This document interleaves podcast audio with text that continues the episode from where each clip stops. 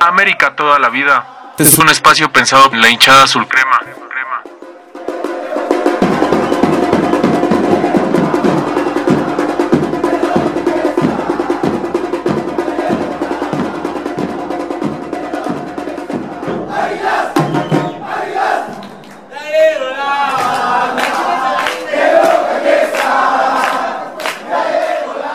Podcast América toda la vida. Es un espacio pensado en la hinchada azul.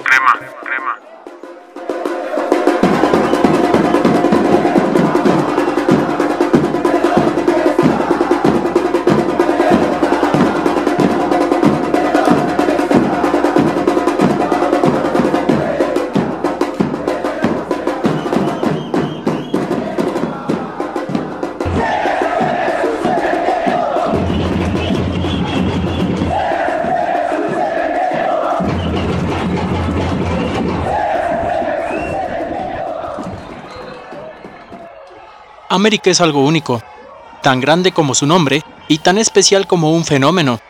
Sin duda, en la región es el equipo más laureado, más mediático y el que históricamente triunfa. Es un villano tan querido como odiado. Pero a estas alturas de la vida debemos de saber, reconocer y asimilar que eso no lo hace invencible. Las noches de CONCACAF tienen algo de especial, pues es una forma de ratificar ese estirpe americanista el centroamericano busca caer dignamente ante el gigante equipo amarillo, pero no por ello significa que no existan derrotas y fracasos dolorosos. Los norteamericanos implementan sus métodos capitalistas para atraer la atención en su liga de fútbol, dejando de lado el triunfo a nivel regional.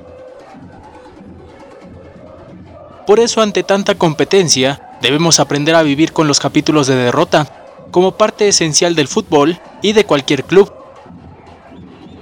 Sin duda, perder contra el Toronto ha sido un nuevo capítulo entre las muchas eliminaciones, y será aún peor ver que en realidad allá lo que juegan y lo que les apasiona es el hockey y otros deportes invernales. ¿Acaso cuando este equipo iba al frente y el grito de gol solo se ahogaba, no recordaste la final contra León o las múltiples tardes y noches de eliminaciones ante Toluca o Pachuca? Lo que intento decir es que el discurso del equipo imbatible es hipnotizante, lindo y atractivo, pero está alejado de. Por eso es que propongo que de la dolorosa eliminación contra Toronto encontremos lo positivo, porque desde mi punto de vista, reventar y decir que todos deben salir es inútil, y es una crítica estúpida. Por otra parte, veo que lo más negativo fue que el hipotético mejor medio campo americanista en años, conformado por Mateus Uribe y Guido Rodríguez, no pudo con el paquete y Michael Bradley se los comió a los dos juntos.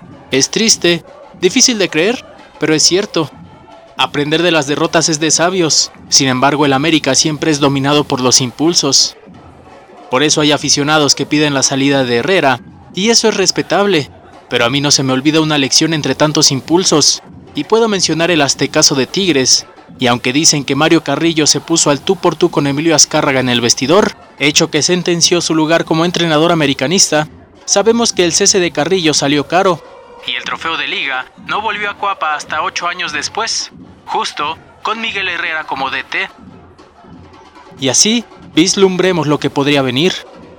La evolución de Diego Laines, que incremente su nivel y se consolide, o también pensar que otros futbolistas tengan su último torneo en Cuapa como William da Silva o el infumable Carlos Vargas, o si se quedan, que de verdad se ganen su lugar con base en su trabajo.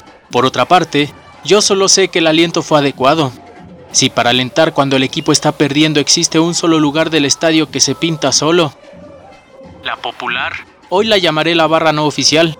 Así, sin reflectores ni nominativos, pero eso sí, con mucho aliento, porque cuando el global estaba 1-4 desde lo alto del Azteca, bajó un impulso que a mí me hizo volver a recordar esos malqueridos años mozos de la barra. De verdad vi ese legendario sueño de la vieja guardia del barrismo azul crema cristalizado en la popular del América. Porque obviamente a cualquier aficionado de fútbol le resulta irresistible el brillo de las copas, pero en pleno momento amargo y en malos momentos es cuando más vale el aliento de la hinchada.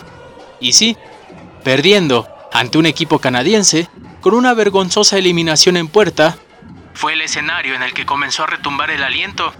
Y me tacharán de exagerado, pero la evidencia quedó grabada. Imagino lo que sería Internet, las redes sociales y los medios de comunicación, gastando notas y minutos al aire si los de Tigres, los de Pumas o los de Chivas hubieran alentado como lo hizo la barra no oficial del Club América, perdiendo por goleada en el global. Sería un escándalo. Desde la tribuna los cantos clásicos, de un sentimiento incondicional, se convirtieron en un himno americanista ante la derrota, que se define muy bien más allá del resultado. Yo te llevo en el corazón.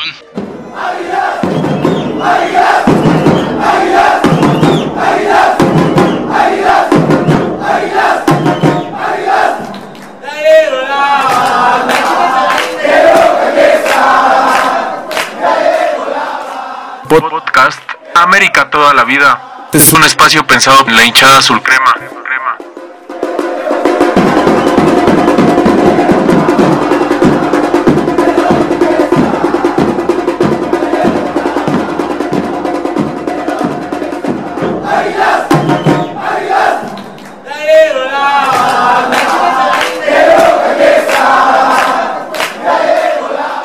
Podcast América toda la vida. Es un espacio pensado en la hinchada azul crema.